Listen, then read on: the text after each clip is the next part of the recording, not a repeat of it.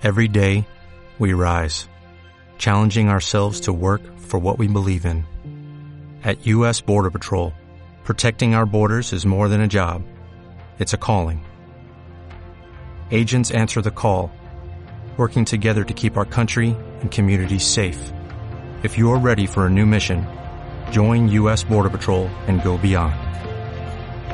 Learn more at cbp.gov/careers. Hace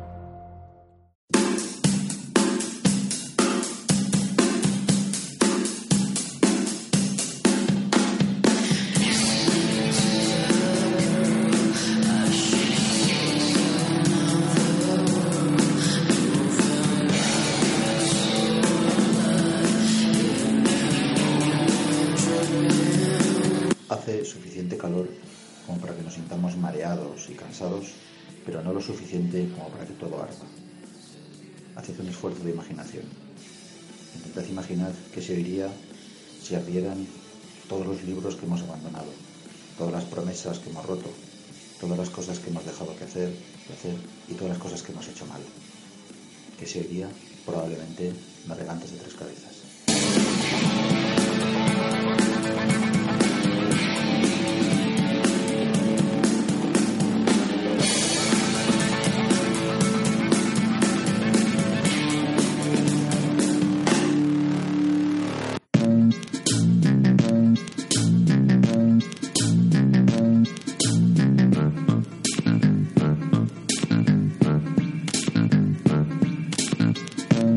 Buenos días, buenas tardes, buenas noches a todos los que nos escuchan en nuestro podcast de Navegantes de Tres Cabezas. Eh, hoy tenemos con nosotros a José Antonio Prados.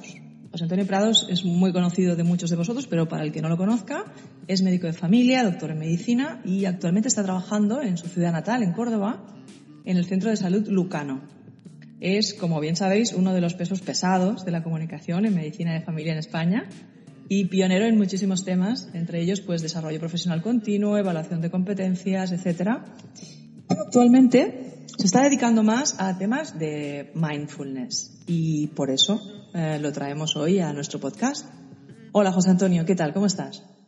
Eh, bueno, muy bien, Elena. Muchas gracias por, por contar conmigo y por, por, darme la oportunidad de, de, charlar un poquito sobre el mindfulness y, y los proyectos que llevamos a cabo ahora.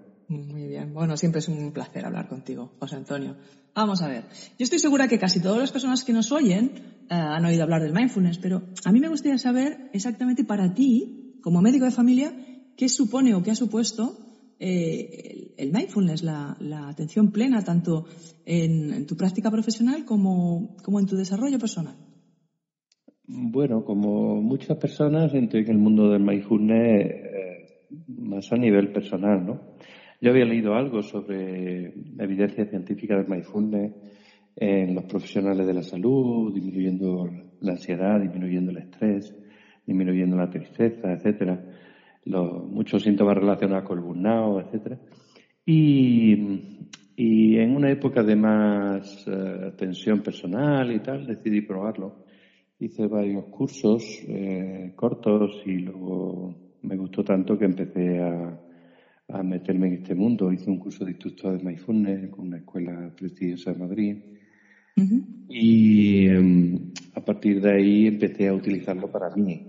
Para mí, o sea, empecé a meditar con cierta continuidad y a practicar mindfulness informal en, en mi consulta y en, en bueno, en, a, a, nivel diario, en, en, cualquier faceta de mi vida, ¿no?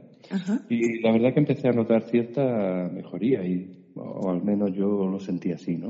Uh -huh. eh, a partir de ahí empecé a profundizar un poquito en el tema, empecé el máster de la Universidad de Zaragoza y me atreví a utilizarlo en la entrevista que yo hacía programada de psicoterapia breve y de psicoterapia general con, con mis pacientes.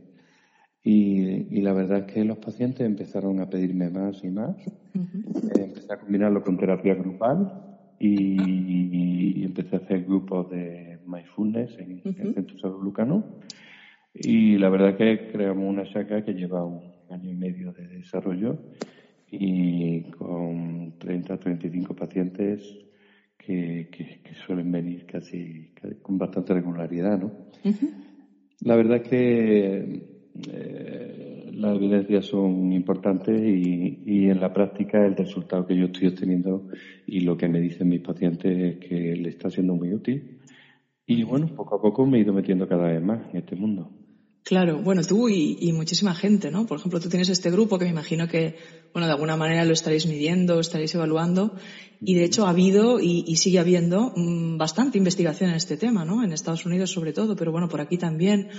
Mm, yo qué sé, si nos tuvieras que hacer un resumen así de, de, las evidencias más aplicables o que nos puedan interesar más, eh, así rapidito, en un par de minutos, ¿qué nos dirías, José Antonio? Bueno, eh, las evidencias están tanto en el, campo de la salud mental como en el campo de, otras patologías. ¿no? Eh, en el campo de la salud mental hay evidencias muy, muy, muy claras en el tema de depresión, por ejemplo. ¿no? Eh, no solo a la hora de mejorar los síntomas depresivos, eh, sin, a veces con, con la misma evidencia que otro tipo de terapias que se están demostrando útiles. ¿no? sobre todo, por ejemplo, en, depresión a nivel de disminuir el riesgo, el riesgo de recaída. Las terapias de tercera generación basadas en mindfulness, o por ejemplo, en concreto la terapia de mindfulness, bueno, una estrategia que se llama MBCT, que eh, terapia cognitiva basada en mindfulness, evita eh, un, riesgo de recaída alrededor del 32% frente, frente a grupos controles, un 60% en el control, ¿no? Eh, en el tema, por ejemplo, de, de bueno, en este caso, en, la terapia cognitivo-conductual basada en mindfulness, se han, se han establecido como tratamiento de elección en, en, la guía NICE recientemente, o en la guía de Australia y, Nueva Zelanda, en la prevención de recaída. Eh, otros metaanálisis han, han demostrado disminución de, de los síntomas de ansiedad, disminución del estrés. Se ha observado incluso que la práctica de la meditación conduce a una disminución de los marcadores fisiológicos del estrés en, distintas poblaciones. En, las terapias, en los trastornos obsesivos compulsivos, en, los trastornos de alimentación empieza a existir alguna evidencia. en, el abuso de sustancias, aunque hay todavía que hacer todavía estudios un poquito más completos. Hay evidencias bastante interesantes en, el insomnio, en los trastornos de déficit de atención, en los trastornos de la personalidad, que es un trastorno, tú sabes que el trastorno límite de la personalidad es algo que, nos genera bastante impotencia. Sí, hasta ahora siempre se había dicho que no se podía hacer nada, ¿no? Efectivamente, por las terapias que se llaman dialéctico-conductuales, eh, que están basadas en mindfulness, están obteniendo resultados bastante esperanzadores, ¿no? Es decir, eso en cuanto a trastornos mentales, en cuanto a trastornos de otro tipo, hay evidencia bastante interesante en el cáncer. Eh, en cuanto a toda la comorbilidad eh, del estado del ánimo que tiene, ¿no? Sabemos que, que hay un 15% de pacientes con cáncer que presentan un trastorno de depresión mayor, un 10% un trastorno de ansiedad o un 38% en cualquier tipo de trastorno emocional, ¿no? Todo, existe bastante evidencia de eficacia del MBSR, que es la, estrategia de reducción de estrés que inventó Cabacín, que es la más importante y la que tiene más evidencia en mindfulness, ¿no? De una disminución del estado de ánimo, del insomnio, de reducción del estrés, de incluso se ha visto que puede equilibrar los mecanismos de la neuroinflamación, que bastante importancia tienen en el desarrollo del cáncer en este momento. ¿no? Hay evidencia de, de, mejora de la función psicológica de la calidad de vida en el cáncer de mama. Hay algunas evidencias que empiezan a hablar de reducción de tensión arterial, la cifra de tensión arterial en, la hipertensión, en enfermedades cardiovasculares, en insuficiencia cardíaca. Hay bastante evidencia ya en el dolor crónico, en la fibromialgia. Quiero decir que hay, hay evidencias en muchos ámbitos en los que el médico de familia tiene mucho que decir, ¿no? Muy bien. Claro, lo que pasa que yo entiendo, José Antonio, que para poder hacer una intervención mm, reglada y, y efectiva, pues hay que recibir un tratamiento, perdón, un entrenamiento específico, ¿no? Y tener una serie de habilidades que, bueno, la mayoría de nosotros no tenemos, pero sí que hay a lo mejor alguna técnica o alguna actitud relacionada con la atención plena, con el mindfulness, que sí que podríamos utilizar a lo mejor en nuestras consultas diarias, ¿no? Danos algún consejillo, José Antonio. Em, a ver, yo creo que cualquier médico de familia tiene que desarrollar ciertas habilidades de psicoterapia, ¿no? El porcentaje de pacientes que tenemos con problemas de salud mental, em, la excesiva farmacología utilizada en la unidad de salud mental, hacen que nosotros tengamos que tener habilidades para ayudar a nuestros pacientes en este ámbito, ah. sobre todo en alteraciones menores, digamos, en síntomas de ansiedad, de tristeza, estrés, en nuestra consulta a diario, ¿no? Lo diario, sí. Tenemos que prepararnos en alguna, en alguna técnica. Yo habitualmente utilizaba mucho las técnicas de psicoterapia breve y el profundizar en las técnicas de mindfulness me ha dado otro campo, ¿no? Em, en cuanto al uso de mindfulness para el propio profesional, sí que hay muchas cosas que se pueden hacer.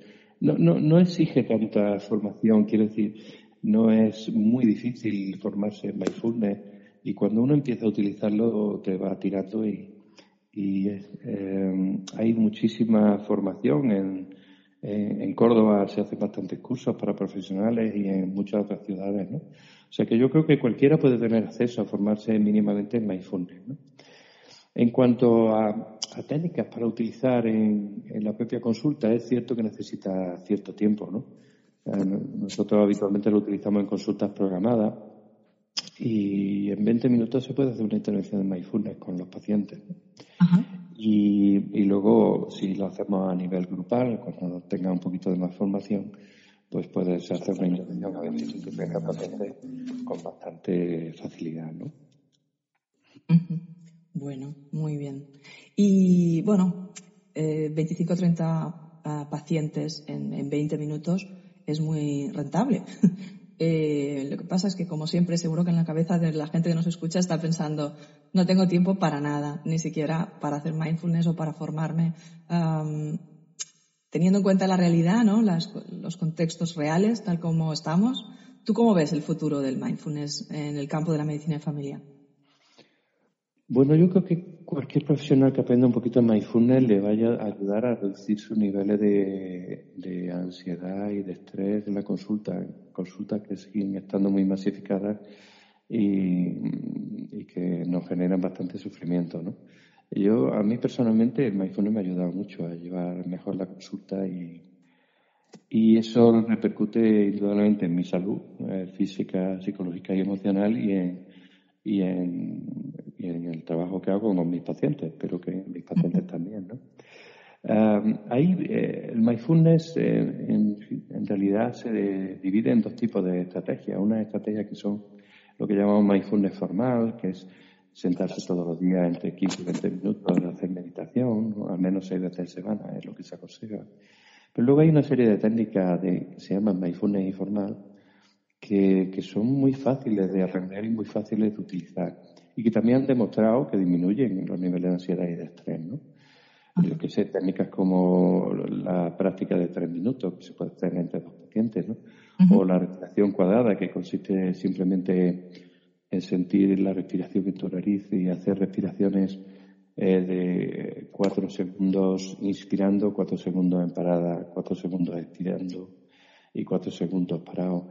Eh, esa, esa práctica la hace cinco veces, esa esa respiración y, te disminuyen los niveles de ansiedad, ¿no?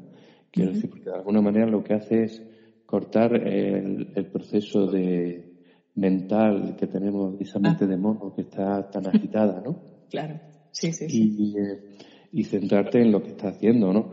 Eh, yo lo hago, por ejemplo, con mi residente cuando hemos tenido una interacción un poquito tensa o, o cuando el nivel de atención es muy bajo porque estamos muy cansados ya pues paramos un momento entre paciente y paciente y hacemos la respiración cuadrada y es una cosa bastante eficaz, ¿no? Como eso hay muchísimas técnicas que te pueden ayudar en el día a día, ¿no? Yo creo que el médico de familia hoy tiene en el mindfulness una herramienta muy, muy, muy útil, ¿no? Y que poco a poco va a ir creciendo. De hecho, ya está creciendo, ¿no? Hay cada vez más centros que lo están utilizando a nivel terapéutico, pero cada vez hay más profesionales que lo están utilizando para sí mismos.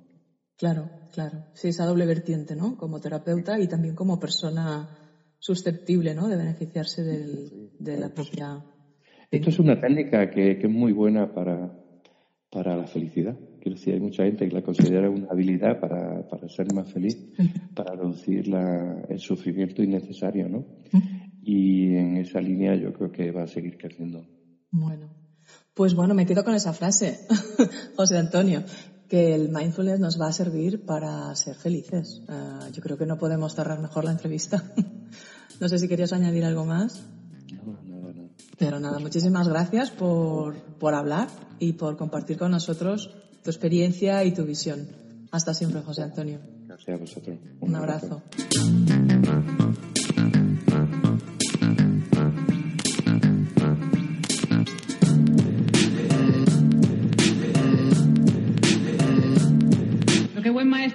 don Roberto? Rural. Rural nada más, Elena. Navegantes de agua dulce de tres cabezas.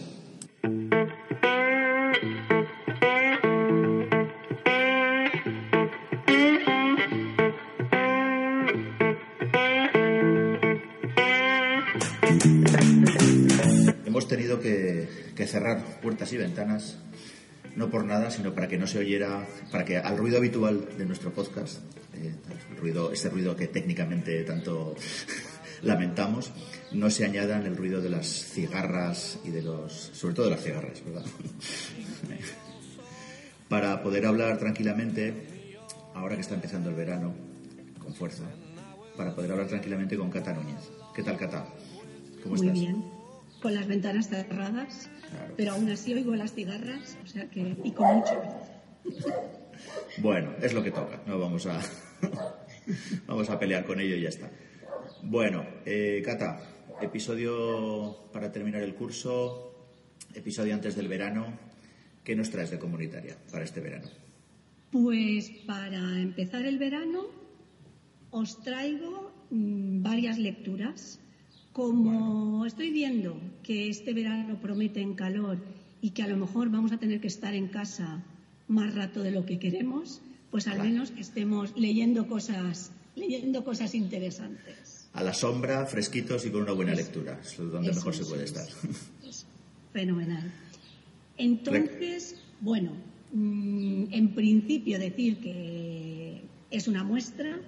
Sí que es verdad que he tirado de las gentes, de las buenas gentes del PACAP para preguntarles que me recomendaran libros, artículos, y he añadido algunos que yo pienso que son muy interesantes. Y bueno, pues tenemos cuatro artículos, dos documentos y unos cuantos, tres o cuatro libros. Bueno, a ver, eh, a ver, eh, que las vacaciones son no, son infinitas. ¿eh? Pero bueno, hay que tomárselo con calma. Explica, Explícanos un poco y así luego nosotros podremos ir seleccionando lo que leemos. Pues el, primer artículo, el primer artículo que, os recomiendo es uno de la revista de la revista Comunidad, que es el mapa del barrio, un espacio donde expresar emociones y compartir activos para la salud. Y habla, pues esto, que muchas zonas de nuestros barrios nos producen diversas emociones y habla, es muy interesante por la interrelación entre emociones que nos causan pues esto, determinados momentos y determinadas zonas de nuestros barrios. Entonces, este, interesante, interesante. El segundo va de, va de batas. Va de batas. De batas. Entonces, el artículo es de, de Gaceta Sanitaria y se titula ¿Qué sabrá una bata de comunidades? Entonces tenemos una bata amarilla que es muy optimista, una verde que es creativa, una gris que es una bata analítica, y una roja que habla desde la emoción, los sentimientos. Entonces, estas cuatro batas hablan sobre salud comunitaria. Este, mm, yo creo que no os lo perdáis. Muy, muy interesante ese diálogo de esas cuatro batas. Muy bien. Además, no, sería mala idea para en esta discusión que siempre hay de si tenemos que pasar consulta con bata o sin bata. ¿eh? Si incluso una vez que decides que decida con bata, podré elegir cada día el color de bata que se va a poner. ¿Cómo va, cómo va a funcionar ese día? Esa es la segunda lectura del artículo. Es cierto, es cierto. ¿La bata es importante o no es importante? El, el tercer artículo habla de es el informe SESPAS de 2018. Es verdad que todo el informe es interesante, pero bueno, ah, eh, eh, de la gente que le he preguntado me han pasado municipalismo y salud comunitaria, que es cómo se hace salud comunitaria desde los ayuntamientos. Es verdad que es, un artículo muy, muy, muy interesante. Y para acabar con los artículos, es un artículo de hace, hace unos cuantos años, pero bueno, muy interesante para ver lo que pensábamos hace unos cuantos, hace cuatro o cinco años y es un artículo de Juan Luis Ruiz Jiménez en la revista Comunidad sobre el futuro de las actividades comunitarias en salud. E, es interesante, ahora que parece que la comunitaria está de moda, ver mm, qué pensábamos hace, hace, cuatro, hace cuatro años. ¿Y tú, qué, tú, qué opinas? Aquello que pensabais los que ya os interesaba la comunitaria hace años, antes de que fuera una moda, ¿cómo ha evolucionado? Ya que estamos. A ver, yo, pienso que, vamos adelante. Eh, es importante que se está empezando a investigar sobre, sobre comunitaria. Yo creo que es el puntal más importante, más que el que se haga mucha o poca, que es importante, el que, el que se, se busque evidencia y se investigue. Es un tema que surgió en, en el Congreso de Ibanfic de, de Ibiza, que, se, que fue en mayo, y mayo junio y es verdad que se planteó esto que a ver que hay que investigar. Yo creo que es, es un puntal importante y es verdad que se está haciendo. Muy bien. Pues ya tenemos los cuatro artículos que nos habías recomendado de la revista Comunidad sobre mapas de activos y emociones verdad Gaceta Sanitaria sobre las batas de colores que ese nos lo apuntaremos para leerlo.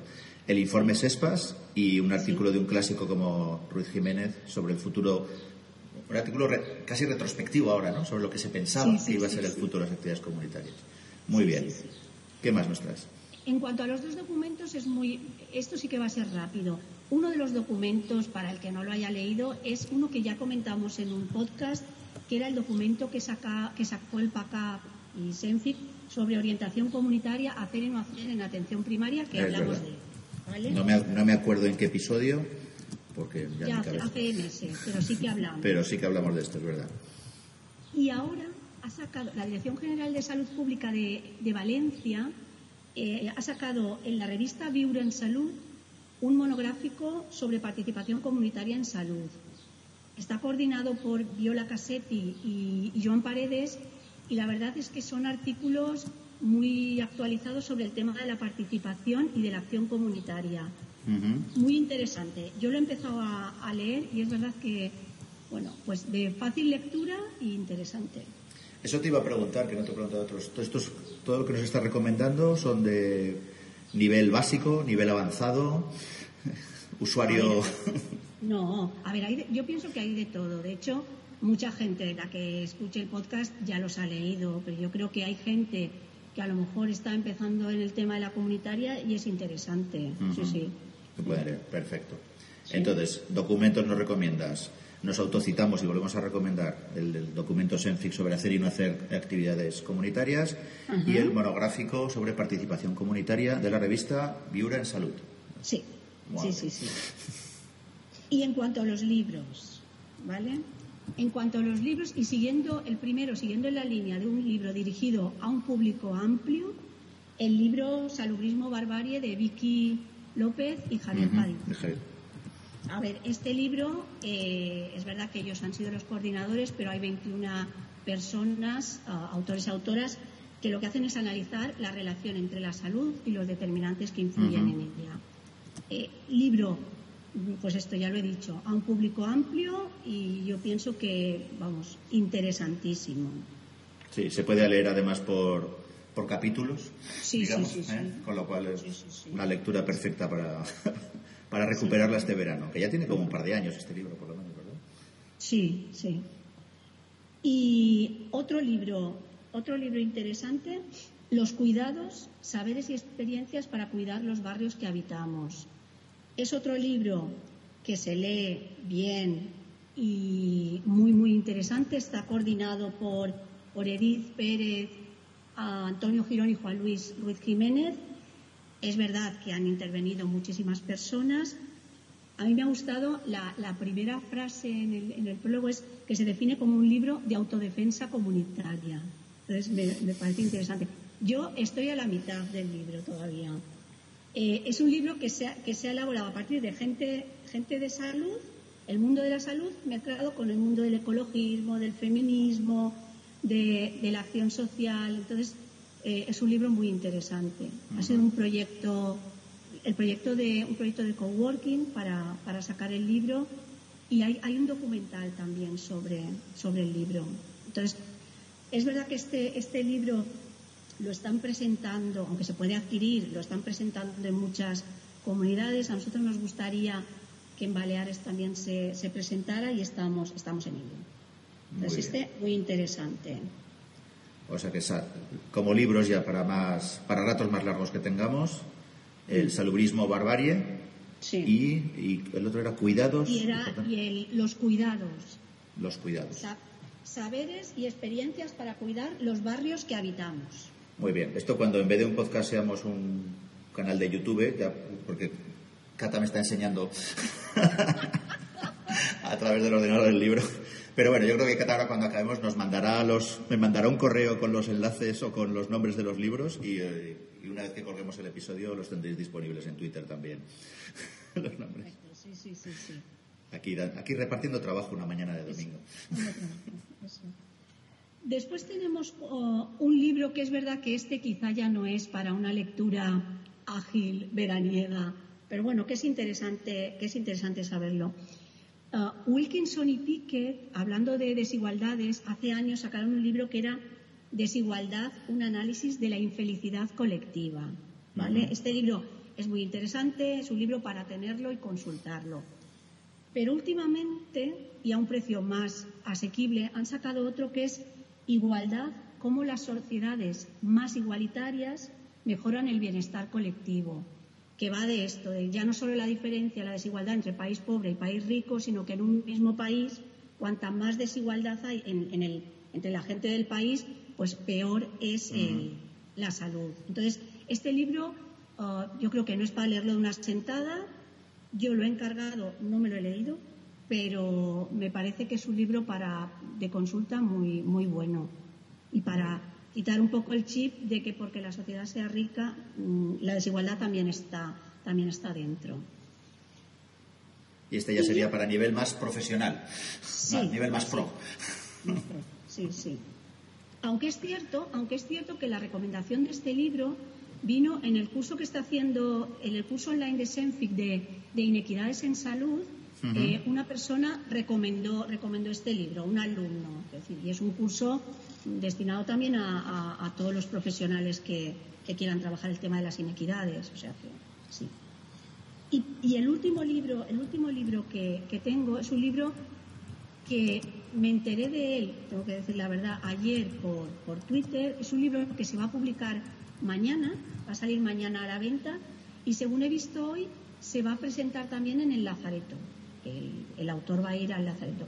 Y es un libro que se llama Los imaginarios colectivos, la salud pública y la vida, que es de Miquel Porta y colabora, también tiene muchas, muchas colaboraciones. Entonces es un libro que conversa desde las artes, desde el mundo de las artes, sobre nuestro bienestar en sociedad. No sé, a mí solo esto me parece, me parece interesante, el, mezclar mm. el, mundo del arte por el mundo de la salud y bienestar. Ya digo que se publica mañana, entonces será interesante leerlo y, ver qué, pasa con este libro. Bueno, prácticamente era lo que faltaba en las recomendaciones que nos has dado. Hemos has mezclado la salud y la comunidad con las emociones, con, eh, con la igualdad, con, incluso decisiones con el, con el, ecologismo, con el, con el, feminismo, con una serie de cosas, nos faltaban las artes, básicamente. o sea, hemos completado el círculo. Sí. Hemos completado el círculo y hemos completado los libros. Muy bien. Y, por último, dos blogs que, a ver, hay muchísima más gente con blogs muy, muy interesantes. Es verdad que eh, he cogido el blog de, Javier Segura, el de Salud Pública y otras dudas, en el que, bueno, hay, hay entradas muy, muy interesantes y luego el, blog de Rafa Cofiño, el blog de salud comunitaria, que casualmente esta mañana, mientras estaba esperando para conectarme, he visto que la, entrada del blog que ha hecho hoy va sobre el libro que se presenta mañana, el que he dicho hace un momento de Miquel Porta, ya que él ha colaborado con fotografías, porque sabéis que Rafa hace fotografías muy, muy chulas. Ayer cuando mm, buceaba en el blog de Rafa Cofiño, y es para, para acabar, leí, leí una, una, entrada que habían hecho que hablaba de, de libros, de libros, él también hablaba de libros, y era en una conversación que tenían Rafa Cofiño y Mariano Hernán, de la Escuela Andaluza. Entonces decían que todos los días tendríamos que leernos un poco a Turabián y a Pérez Franco. A, nosotros nos lo van a decir. Eh, pues eso, pues eso. Entonces decían que coincidían en afirmar lo importante que era de vez en cuando volver a los clásicos y tenerlos presentes. Y sobre todo lo decían para reaprender, para validar lo que estamos haciendo, para ver si lo que estamos haciendo eh, está bien o no, y también para ver cómo van, cómo van evolucionando los conceptos, que es interesante. Entonces, yo creo que para, para acabar, es verdad que es, es interesante esta, esta reflexión que hicieron Mariano, Mariano y Rafa. bueno, yo creo que he dejado el verano completito, ¿eh? Bueno, prácticamente no nos has dejado sitio para leer otra cosa que no sea sobre comunitaria. una que barre para casa. No, nos parece perfecto. ¿eh? Y si no es el verano, tendremos, tendremos el curso que viene para que nos siga recomendando libros, lecturas, etcétera, para que nos siga recomendando hacer y aprender sobre comunitaria. Sí, porque, porque además, bueno, supongo que cuando volvamos diremos cosas, pero para después del verano vienen cosas importantes como el Lazareto, un encuentro aquí de salud y mujer, el encuentro de investigación comunitaria en, en Vigo. Yo creo que queda un trimestre. Sí, queda un trimestre comunitario. ¿eh? un otoño caliente también. Caliente, sí, sí, sí, sí, Muy bien. Pues nada, Cata, un placer haberte tenido este, esta temporada, esta tercera temporada de Navegantes de Tres Cabezas, haberte tenido con nosotros explicándonos, enseñándonos sobre comunitaria y esperamos tenerte la temporada que viene también, después, de, después del verano. Por supuesto. Muy bien, Cata. Venga. Oye, feliz verano. Igualmente. Hasta luego. Hasta luego.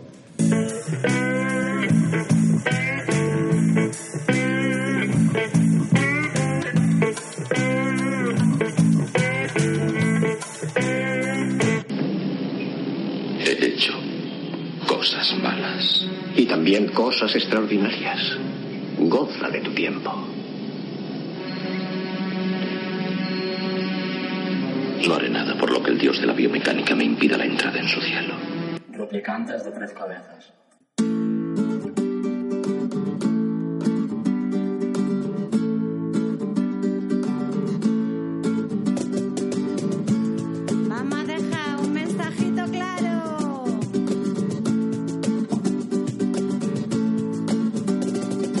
Llegamos al final de temporada del de la, de la tercera temporada de Navegantes de Tres Cabezas y llegamos también al final de temporada de una de nuestras secciones eh, bandera, digamos, nuestra sección que lleva Belén Cacereño y que se llama Médica con A.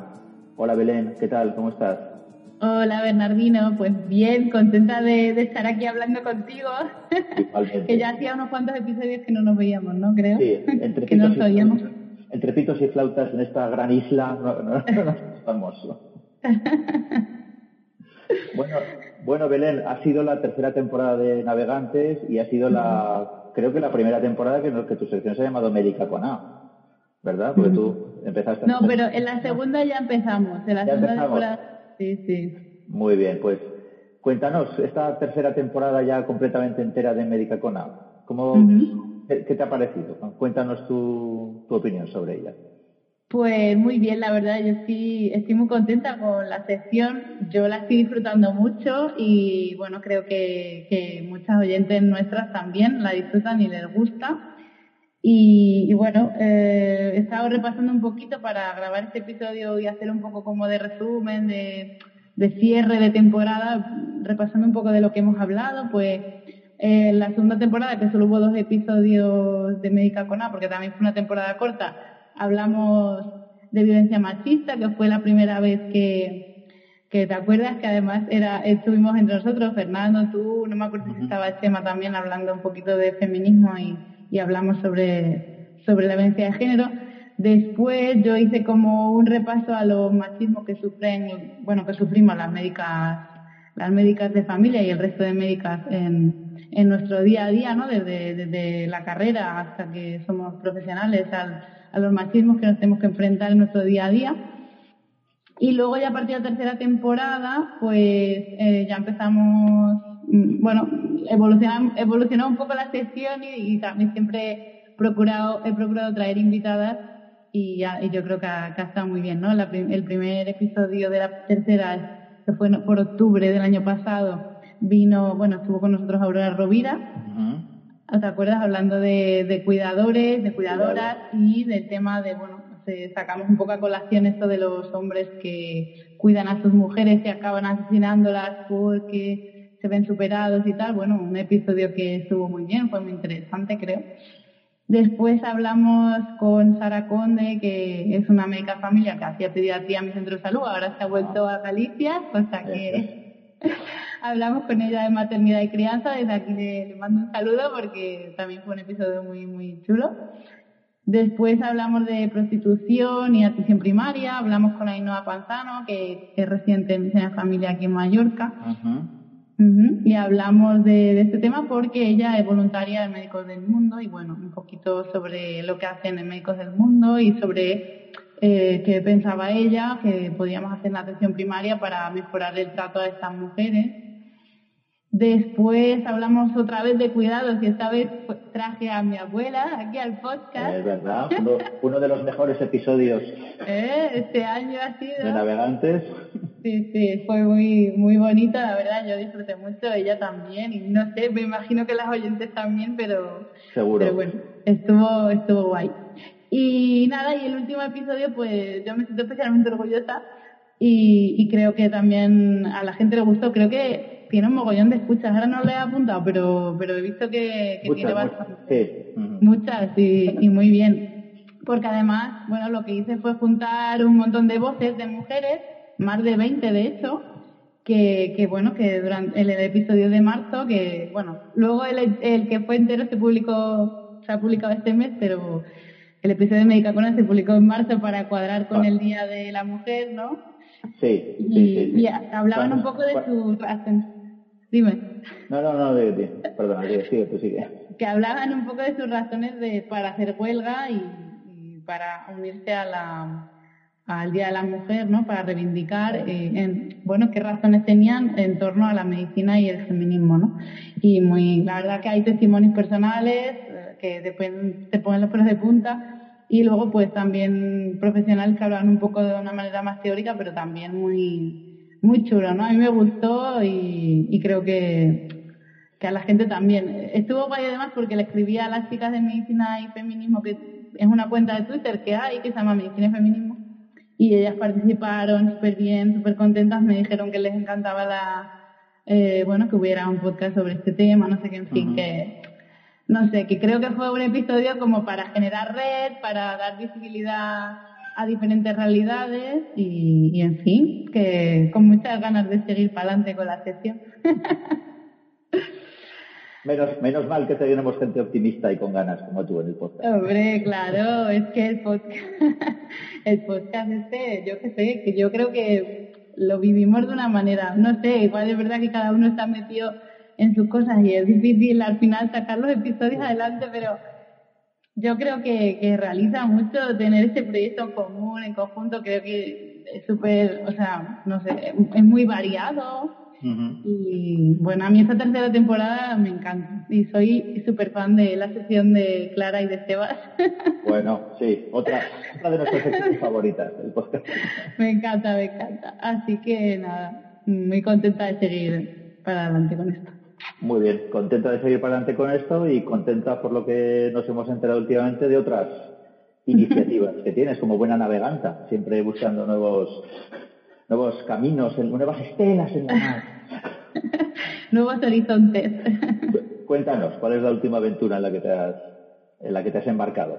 Pues bueno, eh, la verdad es que tiene un poquito de relación con, con con lo que es esta sesión del podcast, porque yo con este tema de la medicina coral, es decir, la medicina del feminismo, ¿no? Pues Eh, digamos que tengo inquietud de buscar cosas, temas, eh, debates sobre este tema, sobre esta, bueno, sobre el feminismo en relación con la medicina. Y siempre, bueno, la, sabes que en los congresos de la cabecera, pues siempre hay también una línea de género muy marcada, o sea, son gente que, que llevan el feminismo como bandera, afortunadamente, ¿no? Y en la cabecera Madrid, pues hubo una charla, una mesa que se llamaba Género, Salud y Práctica Asistencial, la cabecera Madrid, que fue en abril de 2018.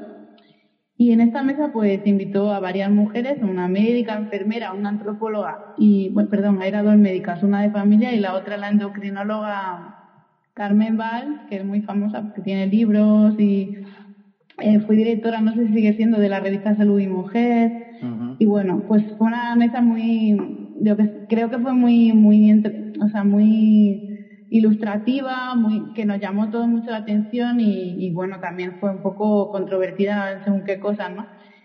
Y íbamos un grupo de recis de, bueno, yo ya no era recis, pero acababa de acabar, y había un grupillo de recis de familia de Mallorca y, y bueno, después de aquel congreso nos planteamos hacer nosotras un grupo aquí, en Mallorca, y bueno, se nos ocurrió un poco pues hacer unas jornadas algo diferentes y, enfocarlo, enfocar toda la, jornada a la medicina y el feminismo, hacer algo específico de feminismo y medicina. Eh, la verdad que yo cuando hablé con ellas de este tema que me apetecía mucho hacerlo, porque bueno, tengo bueno, hago esta sesión del podcast y, además me interesa mucho el tema y tal, y, y pensaba que en los congresos, las jornadas que había ido, se quedaba un poco corto el tema del género porque al final era una cosa más, pero no era nunca el núcleo. Pues la verdad que les gustó la idea tal y al final pues nos para adelante. Nos reunimos en noviembre por primera vez y, hasta ahora y ya tenemos montada una super jornada. Tenéis montada las jornadas Salud es Nom de Dona, Salud, es Nom de, Dona, que se celebrará el 28 de septiembre de 2019 en Mallorca Ahí estamos. Y tenéis ya página web, por lo que he visto, la cabecera mayor.wordpress.com. Y ahí se puede encontrar todo el programa que habéis preparado con una serie de, creo que son tres mesas, ¿verdad? Y sí, tres mesas. Y, varios y cinco talleres simultáneos, sí. Las mesas son para todos, o sea, son en grupo grande y los talleres son para elegir. Y nada, la, verdad que también hemos llamado a varias ponentes que casi todas son de aquí, de Baleares o de Mallorca y de Ibiza también. Y, casi todas son mujeres, cosa que a mí me congratula. Y, y, bueno, y creo que va a estar muy bien. Vamos a hablar de violencia obstétrica, vamos a hablar de maternidad y de conciliación, de la estancia materna. Vamos a hablar de, de mujeres en situaciones eh, de vulnerabilidad, ¿no? De diferentes colectivos, como pueden ser pues las mujeres migrantes o las mujeres gitanas o las mujeres en situación de, de privación de libertad. Eso va a ser una mesa en la que van a participar varias personas hablando sobre, sobre pues esta situación de vulnerabilidad de, de determinadas mujeres y cómo pues hay diferentes determinantes que influyen en cómo en su salud y en cómo nosotros las tratamos, ¿no? como profesionales de la salud. Esa es la mesa que va a ser más larga, es hora y media, es la última, pero bueno, creo que, que va a estar muy chula. Digamos que el contenido de la jornada es, hemos intentado que sea muy, bueno, menos biológico, ¿no? Y más, más social, más comunitaria, y participa gente no solo sanitaria, ¿no? También bueno, gente de, de, otros, de otros ámbitos. Bien, viene una jurista, viene una, una antropóloga, vamos, que, que, va a estar guay. Y luego los talleres, pues tenemos, uh, tenemos uno de nuevas masculinidades, que también me apetecía a mí, digo, esto de las nuevas masculinidades, que lo había escuchado por ahí, y hay un, un psicólogo aquí que, que lo, lo lleva esto, ¿no? Hace talleres de este tema. O sea que os invito a los hombres a, que, nos apuntemos, ¿verdad? Exacto. Y luego pues hay uno sobre lenguaje y género, hay otro sobre, eh, sobre violencia machista. Bueno, no sé, que, echarle, que le echéis un vistazo la gente que nos escuche al, al, a la web. Y, y, nada, tenéis también la información de los ponentes, un poco quiénes son, cómo se, en qué se han formado. Y nada, la verdad con muchas ganas de, que salga bien. Por hacer un poco de propaganda, otra de las componentes de nuestro podcast también participa en estas jornadas, Clara Benedicto, ¿verdad? Exacto, sí, Clara tiene que estar siempre en todos los fregados feministas porque, vamos, es una crack. sí, la verdad que, ha, querido venir y yo le, se lo dijimos porque ha estado en muchos talleres de la cabecera también con Marta, una psiquiatra de Madrid, y bueno, tiene siempre mucho éxito, entonces creo que, lo va a hacer genial, o sea que vamos. Seguro. Súper Muy bien. Y bueno, eh, para, ¿qué hay que hacer para apuntarse? Porque los congresos de la, de la cabecera son ya legendarios por, por lo complicado que resulta apuntarse. Sí, la verdad que sí, yo tengo un poco de miedo, pero bueno, vamos a ver cómo sale. A ver, en principio las inscripciones las abrimos el 2 de julio, que es el martes que viene ahora que estamos grabando, pero bueno, el 2 de julio a las 8 de la tarde, ¿vale? Hay una pestaña en la web que se llama inscripciones y ahí te explica un poquito todo el proceso, cómo se va a hacer. Pondremos un enlace a un formulario de Google y ahí ya será la inscripción. Y, bueno, eh, según si vemos que se acaba muy pronto, en las siguientes dos horas o incluso en las siguientes 24, pues será un sorteo para procurar que, todo el mundo tenga la misma posibilidad, ¿no? Pero si dura más de 24 horas y no, y no se ha agotado, pues se hará, se cogerá la gente por orden de, inscripción. El problema va a ser un poco el tema de los talleres, que tendríamos que poner una pestaña en la web, porque no está, claro, al ser limitado, pues no sé si, no, la gente, si, si de repente mucha gente coge un taller, pues a lo mejor no se podrá asegurar la plaza en el taller, a lo mejor que hayan elegido, pero bueno, yo creo que no pasa nada porque como todos son tan chulos. si no te toca uno, pues, pues te toca otro. Claro, si no se toca uno, te toca otro, así que... Pero bueno, en principio será así. A ver qué, a ver qué nos encontramos el martes. Muy bien. Tenéis una cuenta de Twitter también, ¿verdad? Sí. Arroba sacapcalera. Sacapcalera, sí.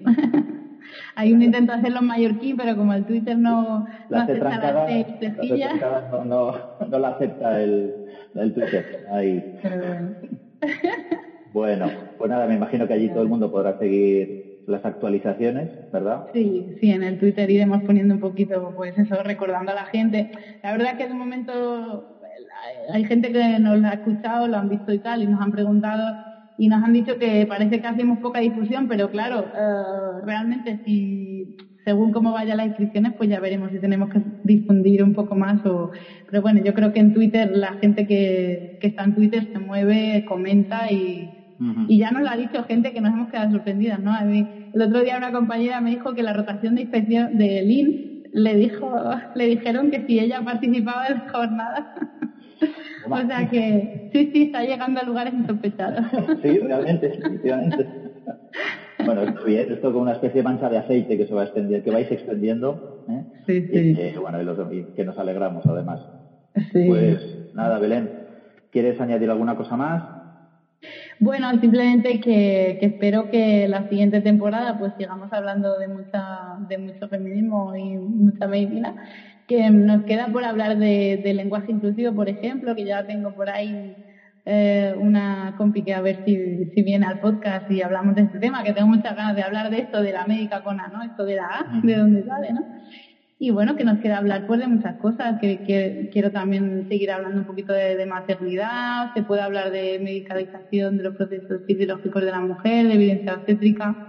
Y bueno, que se aceptan sugerencias, que, que si alguna de nuestras oyentes pues le apetece que hablemos de algún tema o incluso le apetece venir al podcast y aquí hacer un coloquio con nosotros, pues que nos escriba. Yo, como aquí los de la sección de medicina superior, pues yo también digo que tengo un hashtag, ¿no? Hashtag eh, médica con A, así, todo junto y que con este hashtag, mm, si queréis, me podéis eh, decir por lo que queráis, ¿no? Lo que queréis, el contenido que queréis que haya o, bueno, cualquier sugerencia que tengáis será bienvenida.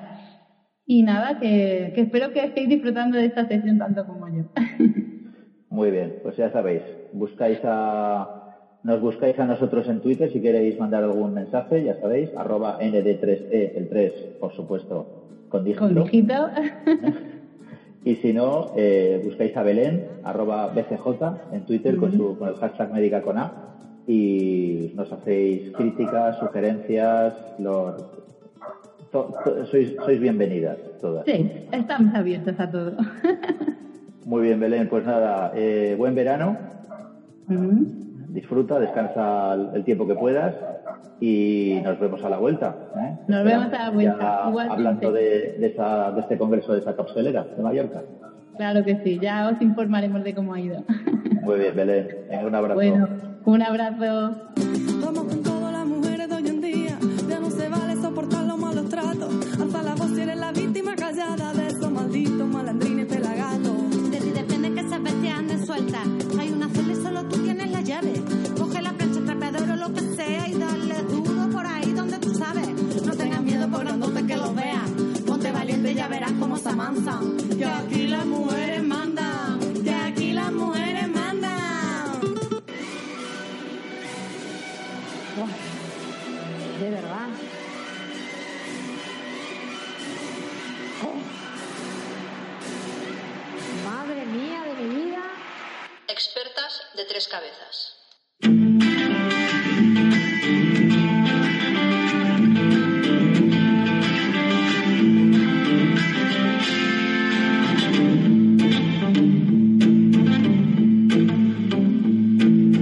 Government had an idea and Parliament made it law.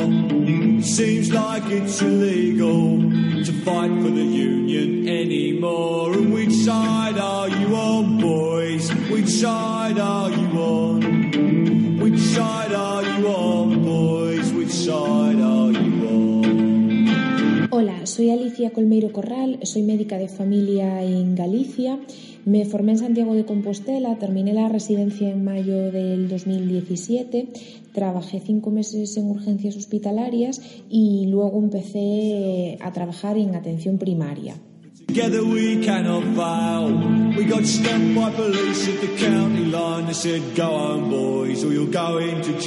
Which side are you on, boys? Which side are you on? Which side are you on,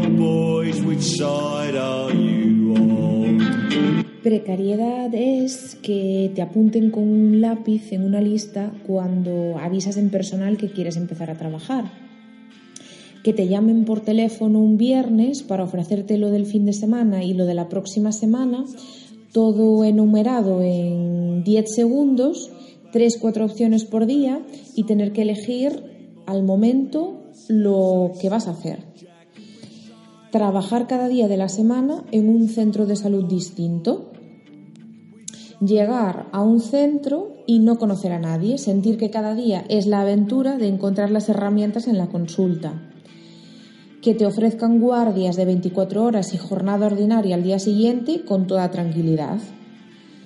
No cotizar los fines de semana si no trabajas.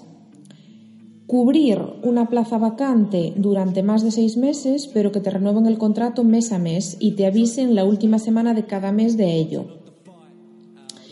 Precariedad es estar citada como testigo en un juicio que es en una comunidad autónoma diferente, preguntar a personal cómo tendrías que gestionarlo, ya que no sabes si estarás contratado, y que te digan que te avisarán con la antelación suficiente, aunque tú ya estás preguntando la semana antes. Precariedad es quedarte embarazada, hacer los trámites para el riesgo en el embarazo y que no te dé tiempo de finalizarlos porque tu contrato se acaba. Si aceptas otro contrato, tendrías que volver a empezar, pero tampoco te daría tiempo.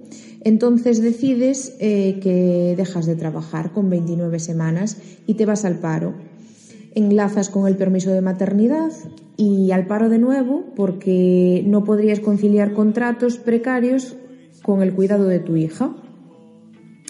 Precariedad es no conocer a tus pacientes y no poder ofrecerles una atención longitudinal. Todo esto afecta a la población porque derivas sin necesidad, eh, sufres la inercia terapéutica, haces un peor control de los eh, pacientes que tienen enfermedades crónicas y haces una mala gestión de los recursos también. Esto afecta a los, a los profesionales porque no puedes planificar tu vida, no puedes conciliar, porque sientes que haces tu trabajo de forma ineficaz, que la, la eventualidad te estresa y te entristece.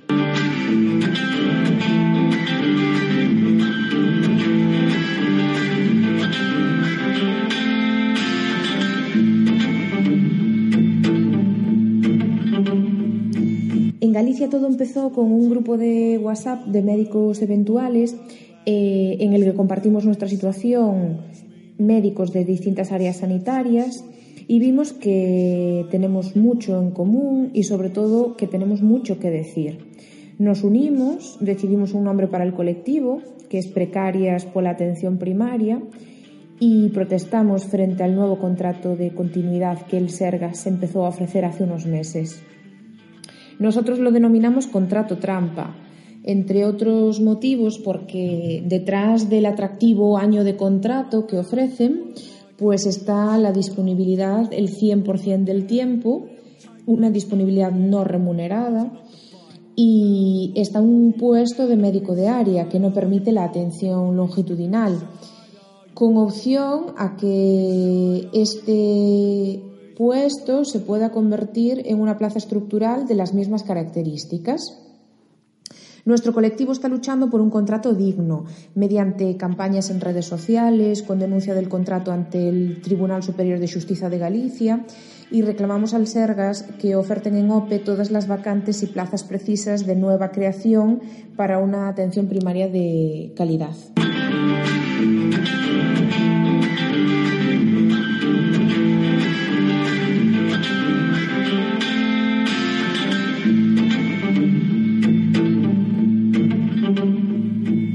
Well, it's hard to explain to a crying child why her daddy won't go back. Said the family suffer, but it hurts me more to hear a scab say, Sod you, Jack. Which side are you on, boys? Which side are you on? Which side are you on, boys? Which side are you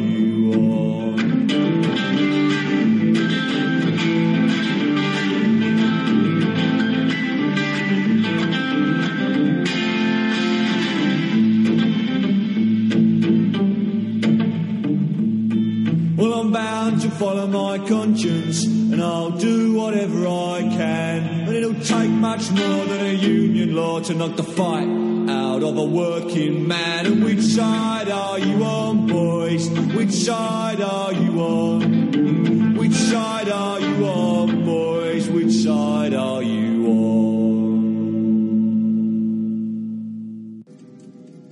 I should reach the frontier in about six weeks. With a little luck, the network will pick me up. This is Ripley, last survivor of the Nostromo. Supervivientes de tres cabezas.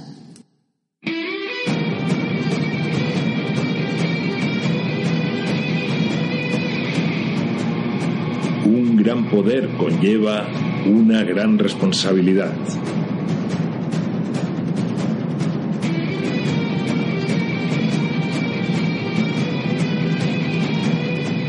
Una viñeta radiofónica que diagnostica, disecciona y propone tratamientos alternativos a la práctica médica superheroica.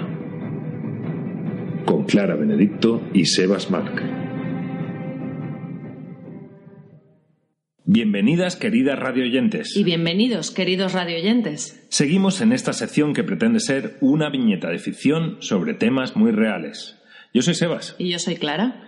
Y en anteriores episodios os hemos presentado lo que entendíamos como práctica médica superheroica, advirtiendo de los daños que ésta puede provocar e incluso apuntando modelos de práctica alternativa en lo que llamamos la medicina antiheroica. Y también hemos debatido sobre el género de esas prácticas. Eso es, sobre cómo se producía al mismo tiempo una feminización de la profesión médica, mientras que su práctica seguía siendo masculinamente superheroica. Supertestosterónica, diría yo. Sí.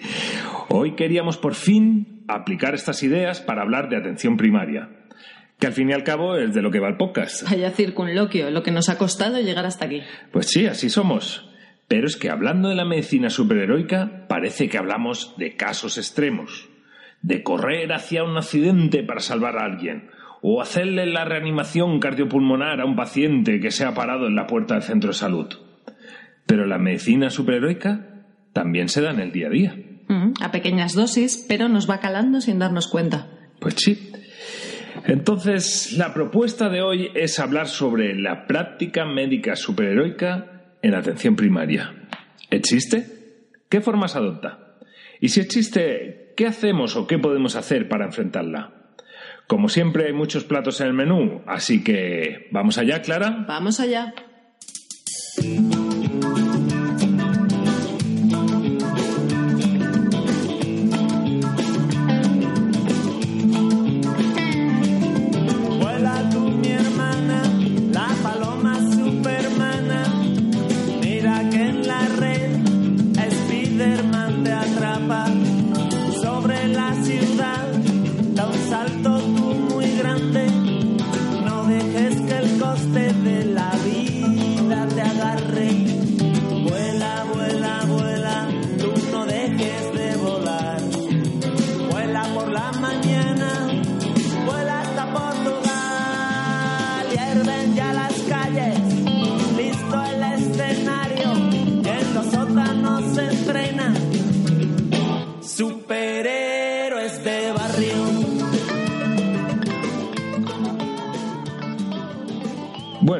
¿Cómo podemos empezar este tema, Clara? Pues desde el principio, desvelando los orígenes secretos de la atención primaria. ¿Los orígenes secretos?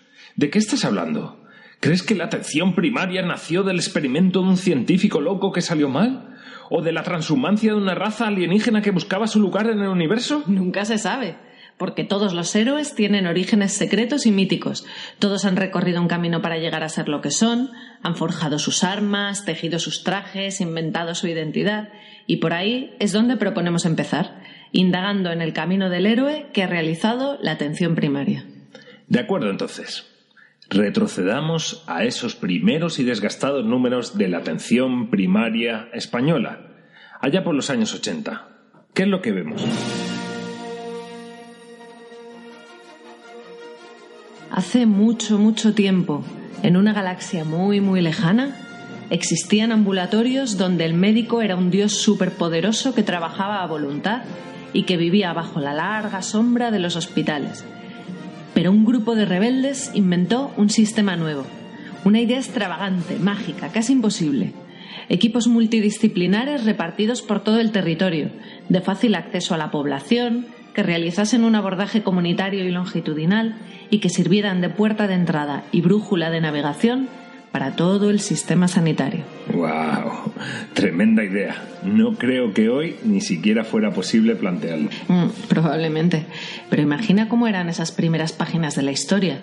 Todo estaba por crear. Las ideas eran frescas, las batas estaban por estrenar. Así nace la especialidad de medicina familiar y comunitaria. Una especialidad, sí, pero generalista. Parece un oxímoron. Puede que lo sea. Por eso siguen pululando tantas dudas e inseguridades alrededor de ese tema. Pero ya llegaremos a eso. Tenemos esta especialidad que pretende saber de todo, mantener la mirada al mismo tiempo en individuos y en poblaciones. Una especialidad estrábica, entonces. O de mirada abierta, que incorpora diversas perspectivas, que se abre a nuevas maneras de hacer. Se usan conocimientos de medicina interna, pero también de psicología, de trabajo social, de salud pública, de gestión, y todo ello visto desde el prisma de las personas y su contexto. Papá, cuéntame otra vez ese cuento tan bonito de gendarmes y fascistas y estudiantes con flequillo. Sí, me acuerdo de los sociogramas. Ya, debe ser el único. Pero lo importante es que todo era posible que aquellas jóvenes que decidieron empezar a trabajar en la red de centros de salud que rápidamente se fue extendiendo en los 80 y 90 estaban creando una nueva práctica médica. Oye, ¿y, ¿y esta práctica médica era superheroica? Pues no, o al menos no en su concepción. La idea es más cercana a lo que llamamos práctica antiheroica.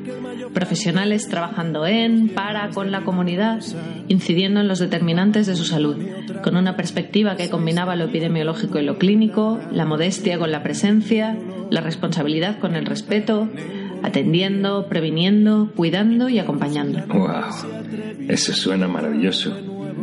Pero entonces, ¿qué pasó? ¿Qué qué pasó? Pues pasó lo que pasa siempre. Un día nos despertamos y dejamos de soñar. Durante más de mil generaciones los caballeros Jedi fueron los guardianes de la paz y la justicia en la antigua república. Antes de estos tenebrosos tiempos. Antes del imperio. ¿Cómo murió mi padre? Joven Jedi llamado Darth Vader, que fue discípulo mío hasta que se desvió al mal, que ayudó al imperio a perseguir y exterminar a los caballeros Jedi. Fue el que traicionó y asesinó a tu padre. Ahora los Jedi se han extinguido. Vader fue seducido por el reverso tenebroso de la fuerza. ¿Y entonces qué sucedió? Me tienes en ascuas.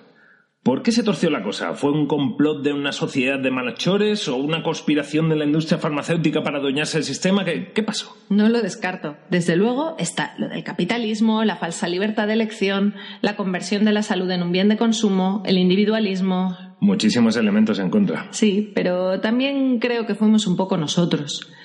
Puede que lo de inventar no sea tan fácil al fin y al cabo. Al ir contracorriente y no tener espejos en los que mirarnos, nos reflejábamos en los hospitales y en sus prácticas. Eran los preferidos de la población, los mimados de la profesión. Y de alguna manera, aunque lo negábamos, queríamos ser como ellos, con esas batas radiantes, esa actitud de infalibilidad que parecía que podían enfrentarse a cualquier mal. Todo les resbalaba y al final se iban a casa tranquilos con la sensación de que el mundo seguía en su sitio gracias a ellos. Vaya, lo que viene siendo purita práctica superheroica de manual. Así es. Y con estos referentes, pues empezamos a distanciarnos de la población a la que atendíamos. Primero con discreción y profesionalidad. Pero dejamos de salir al territorio, enseñamos a la población a depender de nosotros para poder quejarnos luego de ello nos asentamos en cierta actitud paternalista, regañando a aquellas personas que no tenían buena adherencia a nuestros sabios consejos, dejamos de ver el valor de lo cotidiano y lo pequeño y nos empezó a parecer todo igual y aburrido. Ya no eran retos suficientes para nuestro poder. Renegamos de la generalidad y quisimos especializarnos. Nos fascinamos por la tecnología y empezamos a armarnos de dermatoscopios, ecógrafos, retinógrafos y nos atrincheramos en la consulta tanto que dejamos de tener tiempo para hablar con las personas y pisar sus casas y el barrio. Ya veo. Os aburguesasteis. Se puede decir. La verdad es que se vive mejor en los hospitales. Se trabaja menos, se cobra más, tienen más prestigio e inversión. ¿Quién se puede quejar de que la atención primaria se olvidase de quién quería ser y dirigiese su mirada hacia su hermanito mayor y superpoderoso? Ya. Pues así como lo explicas, se entiende. Pues sí, se entiende. Se entiende que los residentes de familia que pasan más de la mitad del tiempo rotando por el hospital quieran pasar allí aún más tiempo aprendiendo la medicina de verdad, en lugar de reivindicar su identidad propia. Se entiende que hoy los médicos de primaria quieran ser houses de la vida y estudiar y desvelar casos raros e imposibles en lugar de atender problemas cotidianos de salud. Se entiende que se prefiera la inmediatez de recetar o pedir pruebas sobre la paciencia, la negociación y la cautela. Se entiende también que nos cansemos de atender a personas como números y en seis minutos, sin que se reconozca nuestra labor y siendo la eterna cenicienta del sistema. Se entiende incluso la frustración que supone enfrentarse a los determinantes sociales de la salud con las limitadas herramientas de la medicina moderna. Se entiende sobre todo la rabia de no poder desarrollar la longitudinalidad, porque la precariedad y las sagradas escrituras del funcionariado no lo permiten. Lo que no se entiende es el momento en el que, sin mirar a los ojos de un paciente que nos cuenta sus dificultades, somos capaces de teclear en su historia clínica explico, no es mi problema.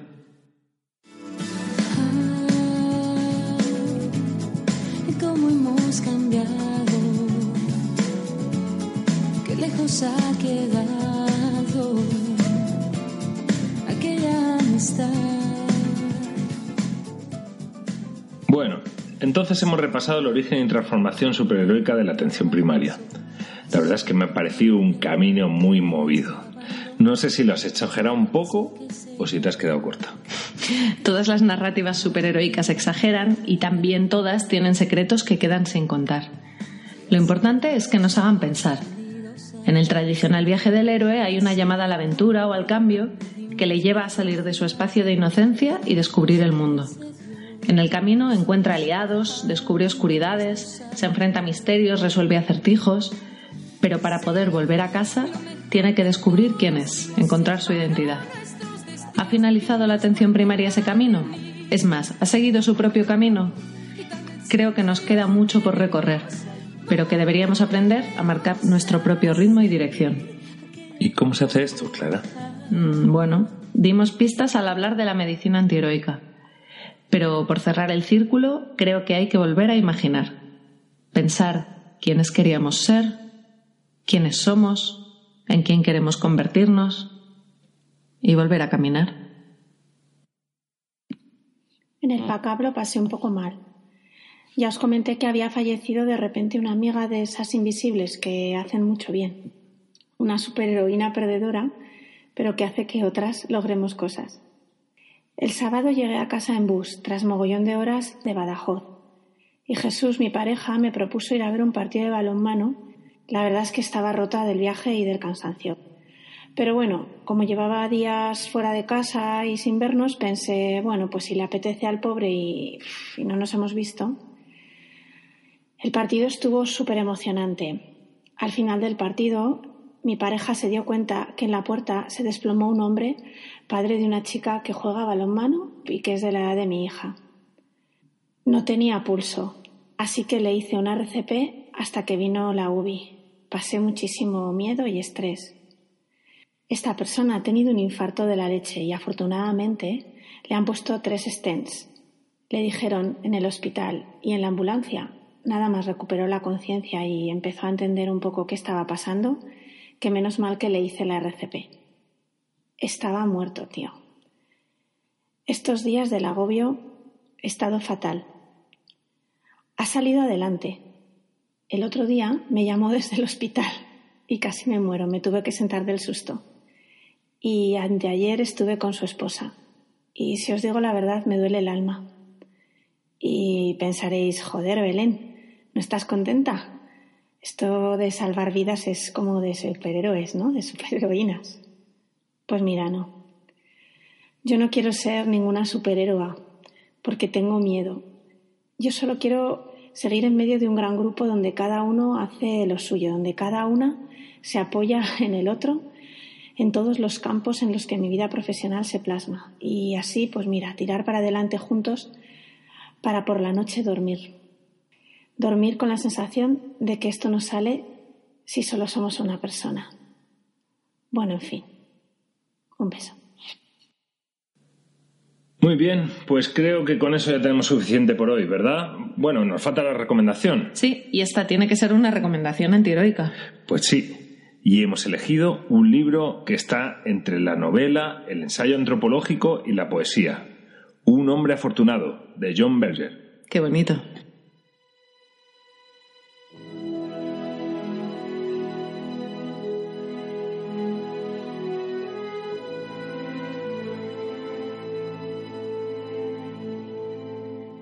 John Berger nació en Londres en 1926 y falleció hace dos años. Era un filósofo, poeta, novelista, pintor y crítico de arte. En 1967, junto con el fotógrafo Jem Moore, siguieron en sus actividades diarias a John Sassal, un médico general inglés que ejercía en un área rural. En el libro, escritor y fotógrafo nos comparten imágenes cotidianas de esos quehaceres, en los que descubrimos las intimidades de las relaciones médico-paciente, las descuidadas heroicidades que realiza y la profunda terapéutica de la compañía. Nos presentan a este médico que vive y comparte con la comunidad, que tiene su reconocimiento y respeto porque reconoce y respeta los roles que cada miembro tiene en la misma. Resulta reveladora la mirada personal y profunda de crítico de arte y de poeta de John Berger, desvelando el arte y la poesía de la práctica médica. El médico familiar como testigo de vidas y muertes, un médico antiheroico, un hombre afortunado. Imprescindible leerlo. Obligatorio tenerlo. Y ahora sí que es todo por hoy y por esta temporada. Si tenéis comentarios que hacernos, si estáis de acuerdo o en desacuerdo con el relato que os hemos ido compartiendo, podéis contárnoslo en el Twitter de Navegantes de Tres Cabezas, arroba ND3C. El 3 con número. Con el hashtag Medicina Superheroica. Queremos deciros que para nosotras ha sido un verdadero placer elucubrar en esta sección y queremos agradecer a todas aquellas personas, algunas anónimas, que habéis jugado con nosotras con guiños, referencias, críticas y comentarios. Particularmente a Javi Samo, Luis Jimeno, Berta Herranz, Raúl Calvo, Marta Sastre, Nuria Zunzunegui, Belén Benedé y Maite Cruz. Y un agradecimiento especial y con muchísimo cariño y su dosis correspondiente de abrazo para nuestro capitán Bernardino Oliva, que incluso con mares revueltos y tiempos borrascosos maneja esta nave de navegantes de tres cabezas y sigue confiando en nosotras, no sabemos ni cómo, aunque seamos meros grumetillos de tierra adentro, para seguir inventando y conversando en la distancia. Nada más que contaros por hoy. Saludos y abrazos para todas. Y para todos. Os esperamos en la próxima entrega de Navegantes de Tres Cabezas. Un saludo, Bernardino.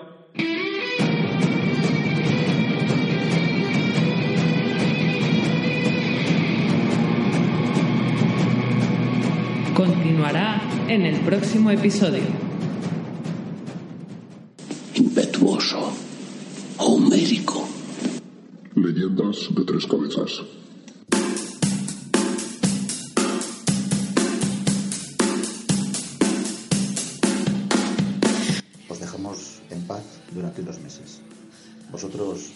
Que no os habéis dado cuenta. Pink Floyd.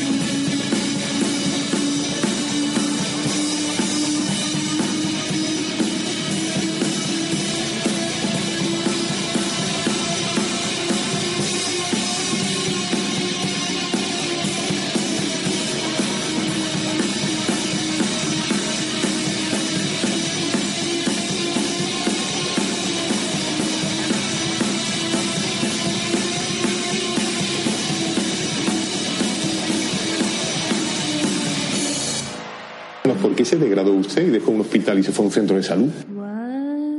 Navegantes de tres cabezas. Dale más potencia a tu primavera con The Home Depot. Obtén una potencia similar a la de la gasolina para podar, recortar y soplar con el sistema OnePlus de 18 voltios de Ryobi desde solo 89 dólares. Potencia para podar un tercio de un acre con una carga. Potencia para recortar el césped que dura hasta dos horas. Y fuerza de soplado de 110 millas por hora. Todo con una batería intercambiable. Llévate el sistema inalámbrico OnePlus de 18 voltios de Ryobi. Solo en The Home Depot. Haces más, logras más.